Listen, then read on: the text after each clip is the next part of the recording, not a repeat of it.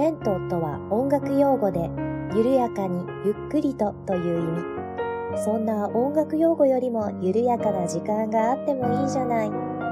レントよりなおゆっくりと、緩やかに始まります。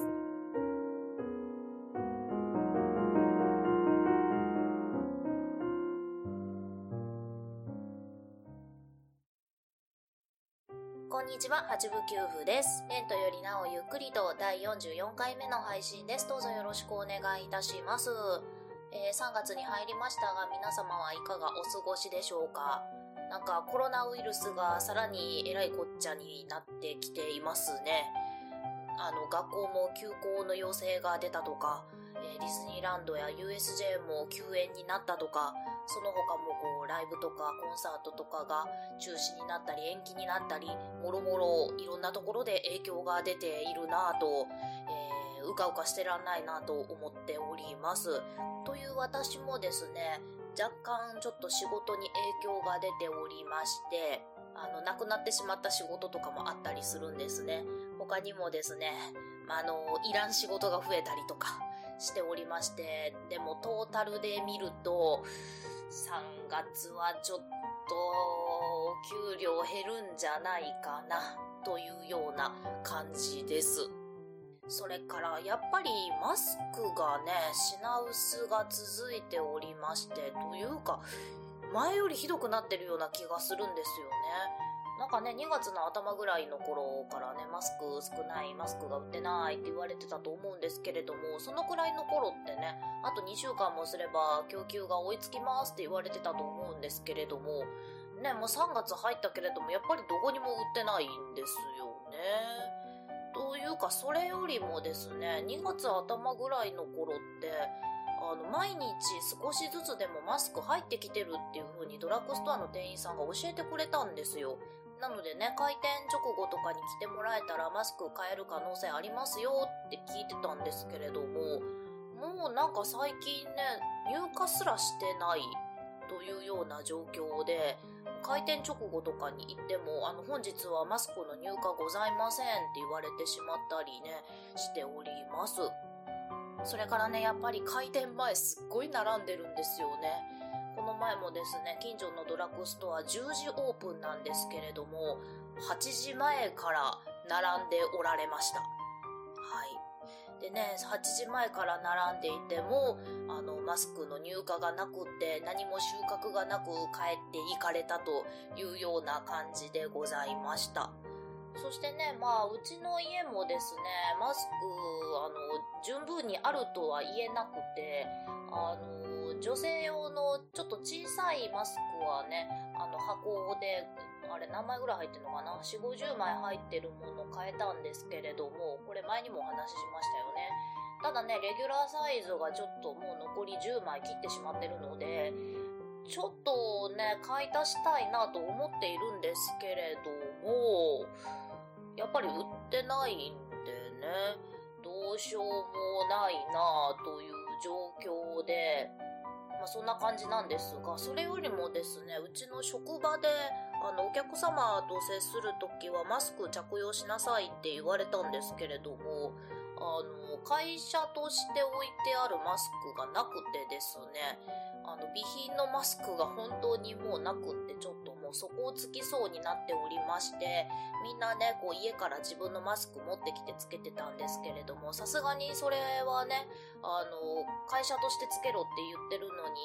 あの、備品がないのは良くないという話になったので、あの、マスク買おうと思ったんですけれども、本当にね、どこにも売ってなくって、やっぱりこう、近所のドラッグストアに並ぼうかっていう話になったんですが、そうなったらね、何時から並ぼうかっていう話をしてまして、えー、夜中から並んだらもしかしたら深夜手当つきますかみたいなことを誰かが言い出して、まあ、そうなった場合、深夜手当つくだろうという話になったら、じゃあ並びますみたいな人も出てきたんですけれども、よくよく考えたらね、深夜手当つけて、こう、マスク買いに行くよりも、しかもね、入荷なければその日買えないわけですからね。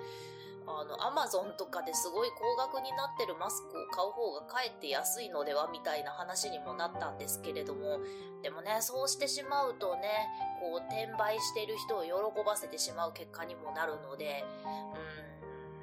うん、それも良くないなという話になっておりまして、え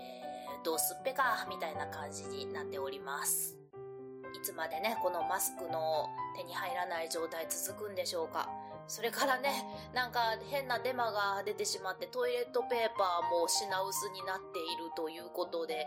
なんでやねんと思っております。正直ね、あの、うちもちょっとトイレットペーパーがもう普通に、あの、ストックがなくなってきてるので、ドラッグストアのね、こう、割引クーポン券が使える期間中にトイレットペーパーのストック買っておこうと思ったんですけれども、いやいやいやいや、品薄でと思ったのと、今買ったらね、こう、なんかデマに踊らされてる人みたいに思われてしまうんじゃないかと、なんかそんな変な心配をしてしまったりもして、えー、トイレットペーパー買いに行くのをためらっております。とはいえね、トイレットペーパーなくなったらそれはそれで大変なんでちょっと早めに買いに行かないと。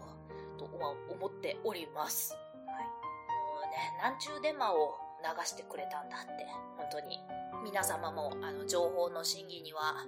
えー、十分気をつけましょう。ということでね、そもそも早くコロナ収束してほしいなと願っております。あの、私の大好きなポッドキャスト番組、コンビニエンスなチキンたちの、あの、イベントが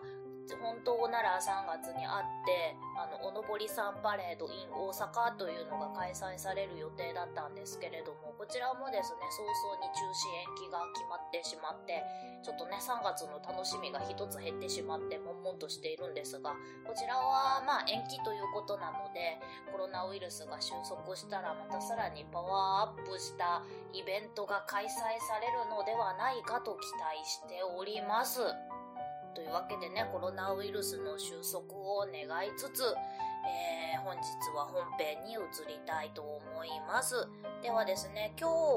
は、えー、まあこんなご時世なので、え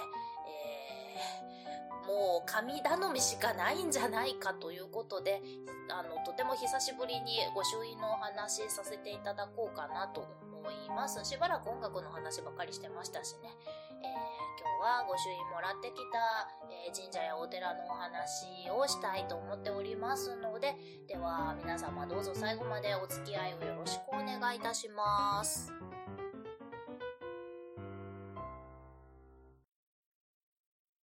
はい。では、御朱印をもらってきた神社やお寺のお話なんですけれども、えー、今日はね、どこの神社お寺のお話するかと言いますと、清志工人清長寺というところのお話をさせていただきたいと思います。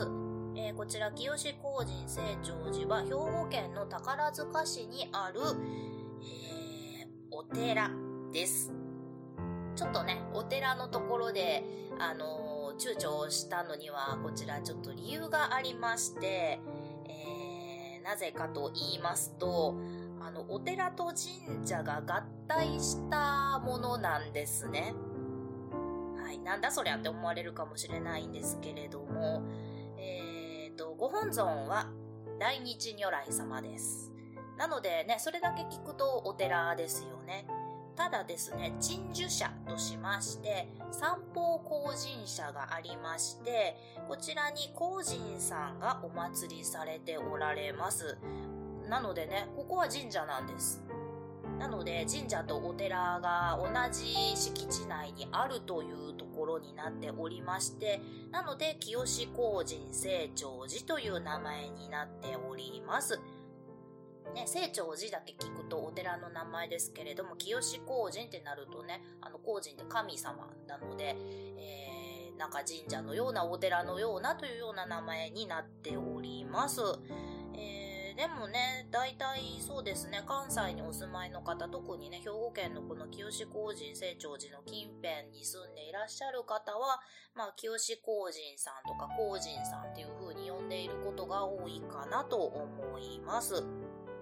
で、私、ここがですね、えー、コロナウイルスが流行する前の1月に、えー、お参りに行ったんですね。で、この時はですね、なんか法要があったみたいで、結構参拝客も多くって、えー、賑わっておりました。で、阪急宝塚線の清志工人駅、え、有名な宝塚駅から一駅なんですけれども、清志工人駅降りましたら、あの、ちょっと商店街の入り口みたいなところがあるんですね。でそこが参道の始まりになっています。で、最初のうちはね、ちょっと商店街みたいになっていまして、なんかね、お漬物屋さんとか、あの、レストランとかが気を連ねているんですけれども、すぐにこう、アーケード街なくなってしまいまして、そこからもう完全に歩道だけの、えー、少し上り坂になっている参道が始まります。で、そうですね、駅からテクテク歩いて20分弱、はかかるけれども20分かからないかなっていうぐらい、そうですね、徒歩17、8分っていったところですかね。それぐらいテクテクテクテク歩いて、清志工人成長寺にたどり着きます。でもね、その参道はね、こう、あの、道の横にはこう、いろいろお店がありまして、そうですね。やっぱりお漬物屋さんとか、こう豆菓子とか売っているお菓子屋さんとか、あとどんなのがあったかな？あの、すごくレトロな食堂とか、あとはやっぱりね、参道ということで、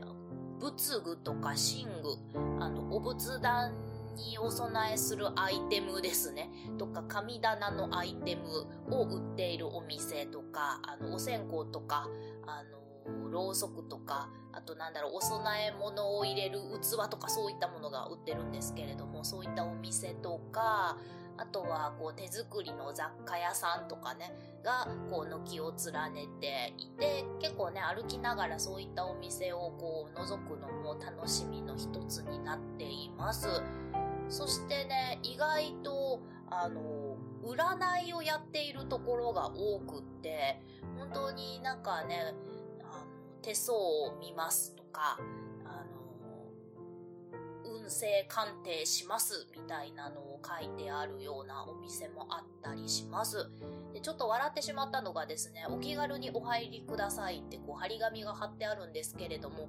めちゃくちゃ入りにくいお店なんかもあったりしました。もうね、中が見えないんですよ。で、お店というかなんかね、あのー小屋みたいな そんな感じのところもあったりしました。でね、先ほども言いましたけれども、私が行ったこの日はですね、なんか法要の日だったみたいで、あの、非常に人通りもあったんですね。で、お店も、あの、ほとんど全部、オープンしてて、賑わっていたんですけれども、えー、私、そうですね、5、6年ぐらい前にも、この清志工人成長寺お参りしていまして、えー、その時は一人で行ったんですけれども、あの、全然何にもない普通の平日に行ったんですね。で、しかもちょっとお天気が悪くって、しとしとと雨が降っているような日だったんですが、もうそういう時はですね、全く人が歩いていなくって、本当にね、その20分弱の参道をテクテク歩いていて、2人ぐらいすれ違ったかなっていう感じのレベルで人が歩いていなかったんですね。で、お店も全部閉まっているし、非常にね、こうなんか心細い感じで歩いていて、で、ちょっとこう、上り坂になってるので、おそらくトレーニングにちょうどいいんでしょうね。あの、ひたすらジョギングしてるお兄さんがいたりとか、そんな感じの参道だったんですが、この日はね、かなり賑わっていて歩いていて楽しかったです。で、清志工人ね、あのー、もう目前になってくると、こう屋台とかもたくさん出ていまして、それこそイカ焼きとか焼きそばとか、ヨーヨーすくいとかお麺なんかを売る屋台も、えー、軒を連ねていました。ここもね、その前に一人で来た時は平日だったので、屋台、あの、出ている形跡はあるけれども閉まっていたんですよね。まあまあ、そんな感じで、えー、約20分弱歩いて清志工人成長寺に着きました。えー、そしてですね、こちら、えー、着きましたら、まず山門がありまして、門があるんですね。で、そこをくぐります。そうしましたら、こう左手の方に、えーと、拝殿がありまして、まずそこでお参りをします。でこちらはですね、拝殿なので、えー、一応神社なんですね。で、三宝光神様がお祭りされておられます。なので、そうですね、一応神社だよねと思って、ここではあの普通に神社にお参りする作法、二礼二拍手一礼ですね。これでお参りをしました。で他にもですね、お稲荷さん祀られてあったり、お地蔵様があったり、こうね、いろんな神様が祀られている小さいお堂なんかもたくさんあったりします。そしてとりあえずその、えー、拝殿の方で三宝光神様にお参りをした後、またちょっとテクテクとこう、えー、敷地内を歩きまして、えー、本堂の方に向かいます。こちら本堂なので、えお寺ですね。えご本尊の大日如来様が祀られています。あとね、え不動明王様とか、弘法大師様とかもね、えいらっしゃるそうです。で、こちらは一応お寺ということで、えー、手を合わせて、えー、お願い事をするなり、なんなりをします。私はね、この間行った時は普通に手を合わせるだけにしたんですけれども、まあ、人も多かったんで、前に一人で来た時は、なんかなんとなく般若心経ここであげてみたりとかもしていました。そしてね、この本堂のちょっと横の毒まったところに御朱印を書いていただけるところがありまして、こちらで御朱印をいただきました。でね、えー、清志工人清張寺は御朱印が3つあるそうなんですね。で、まあ、あの、本堂の御朱印と、その、拝殿の三宝工人様の御朱印と、もう一つこちら、えー、清志工人清張寺は、あのー、七福神の中でも布袋様を祀っていらっしゃるそうなので、布袋様のあの御朱印ということで3ついただけるんですけれども、あの、私が行った時だけなのか、いつもなのかわからないんですが、御朱印はお一人様お二つまででお願いしますという風な張り紙がありましたので、えー、本堂とその三宝工人様の御朱印をいただいてきました。で、他にもですね、清志工人清張寺には、えー、と、富岡鉄斎という画家の作品を集めた鉄彩美術館というのも、えー、境内にあるそうなんですが、ちょっと私はここは行ったことがございません。えーと、富岡鉄斎さんちょっと調べたら、明治大正期の文人画家儒学者だそうです。日本最後の文人と歌われるということだそうです。今度行ったらね、またちょっと行ってみたいなとも思います。で、えー、そもそもなんですが、あの、光神さん、清志光神の光神さんはですね、えー、かまどの神様とされていまして、ここで受け取ったお札を台所に祀るなどされていることが多いそうです。あとですね、えー、大平光代さんっていう弁護士の方がいらっしゃるんですが、あの、この方はですね、何だったっけ？だからあなたも生き抜いてっていう、えー、本がありまして、えー、結構ね、ベストセラーになっていたかと思うんですが、あの、小さい頃に、こう、いじめにあってしまって、そこから不良の道に進んで暴力団の世界に入ってしまって、組長と結婚されて、まあ、極道の女たちの世界ですよね、に足を踏み入れられた方なんですけれども、その後ですね、更生して、猛勉強して弁護士になられたという女性の方がいらっしゃるんですが、あの、大阪市の助役とかもされてたんじゃなかったかな。えー、その方がですね、あの、非常に熱心に清志工事巻いておられたというような逸話もあるそうです。あの、構成のきっかけとなったとも言われているそうで、あ、そうだそうだ、17年間毎日通っていらっしゃったそうです。すごいですよね。というようなお寺でございます。お寺か神社かちょっとよくわかんないですけれども。そしてですね、この話したらちょっと長くなっちゃうかな。まあいいか。あのちょっと不思議な体験も私ここでしていたので、え最後はね、そのお話サクッとして終わりたいと思います。なんか定番みたいになってきちゃいましたね。私が神社で体験した不思議なお話。はい、前にこう一人で、あの、何もない平日にお参りした時のお話なんですが、先ほども言ったように、その日ちょっとお天気が悪くって雨が降っていたんですね。で、もちろん、こう、あの、参道も濡れていまして、雨の中をテクテク歩いてお参りに行ったんですが、お参りをして帰る時にですね、何もないところで私滑って転んだんです。もう派手にこう後ろにひっくり返りまして、尻餅をついてしまったんですね。で、そんな時に限って誰もいないと思っていた参道をですね、あの、ジョギングしてるお兄さんが通り過ぎていって、えー、通り過ぎる時に大丈夫ですか？って言って一言だけ声をかけて通り過ぎられるという非常に恥ずかしい思いをしたんですね。で、正直ちょっと大丈夫じゃないよと思いながら、あ、大丈夫ですって言いながら、こう、お尻をさすりながら立ち上がったんですけれども、あの、地面濡れてたんですよ。普通にアスファルトなんですけれども、びっしょ濡れに濡れていたんですけれども、驚いたことに、こう、お尻をさすって、ひどくこう、尻餅をついたはずなのに、お尻が全く濡れてなかったんです。お尻どころかもう、服が全然濡れていなくって、あんなに派手に転んだのに、全然服が濡れていないことにびっくりしたんですね。まあ、それだけなんですけれども。こんなことってあるかと思いながら、こう、痛むお尻をね、さすりながら、あの、駅まで戻ったという、えー、経験があります。あれ何だったんでしょうね。えー、それからもう一つ、えー、ご神言っていうものがあるんですね。で、これは何かと言いますと、えっ、ー、と、サンスクリット語のお経みたいなものなんですけれども、あの、仏様お一人一人に独自のものがあるんですね。短いお経のような、なんか呪文のような、あの、サンスクリット語なので、あんまり意味がわからない言葉の羅列なんですけれども、あの、ちょっと調べてみたら、浄土真宗以外の宗派では、あの、使われていることが多いそうなので、もしかしたらね、法事とかに行ったら、こう、お坊さんが読んでらっしゃるお経の中に含まれているようなものだと思うんですけれども、えー、三宝法人様にもこのご神言っていうのがあるんですね。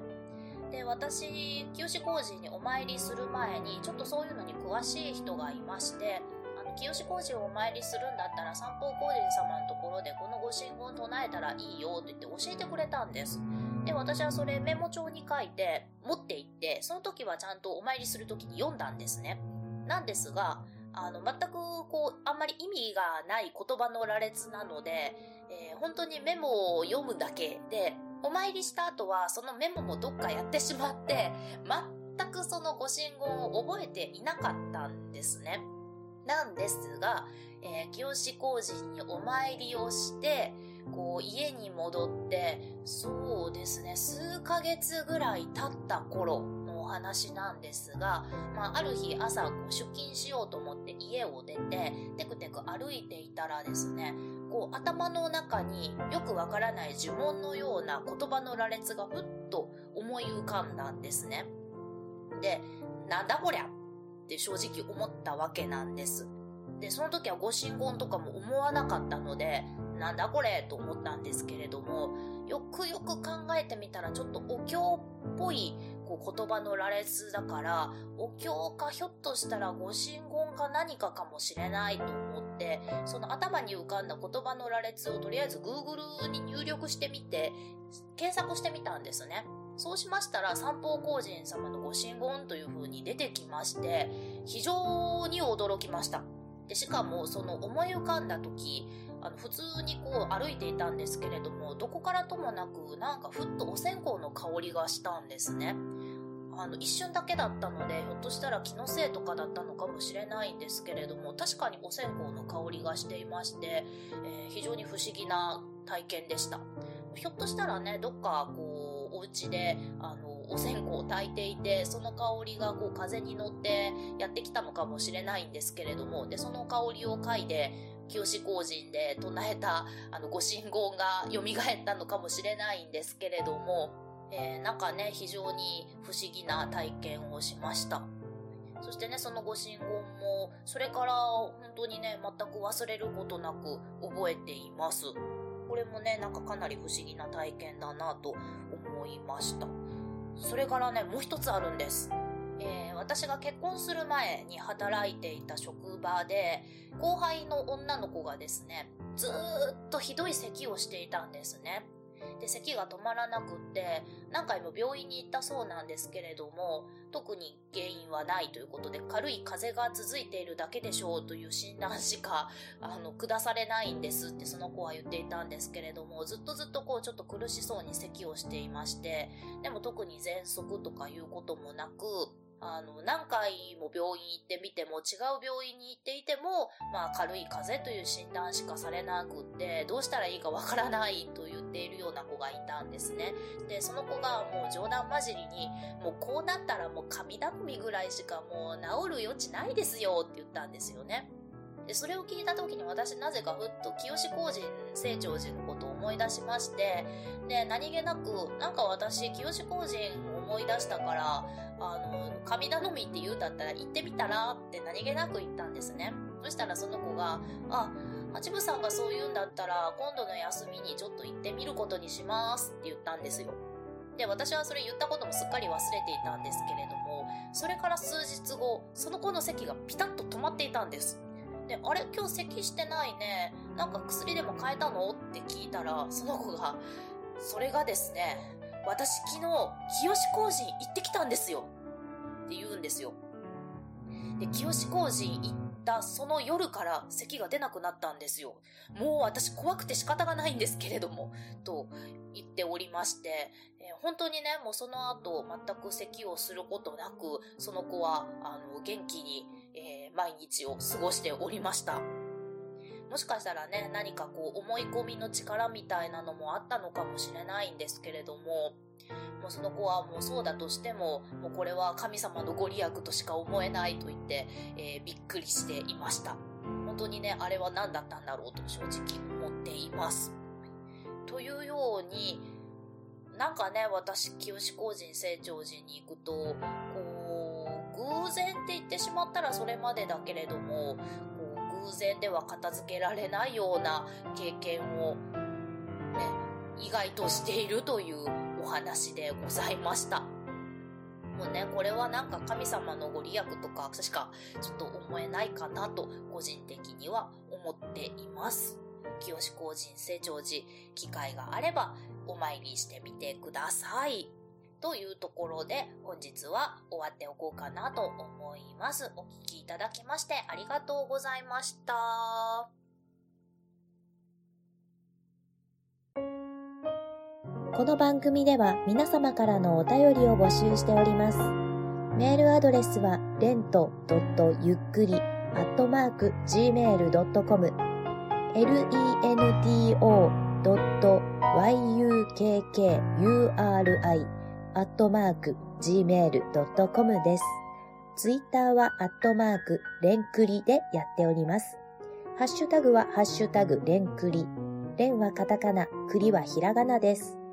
お便り、ツイート、DM などをいただけると、八部九夫は小躍りをして喜びます。どうぞよろしくお願いいたします。では、次回またお会いしましょう。ごきげんよう。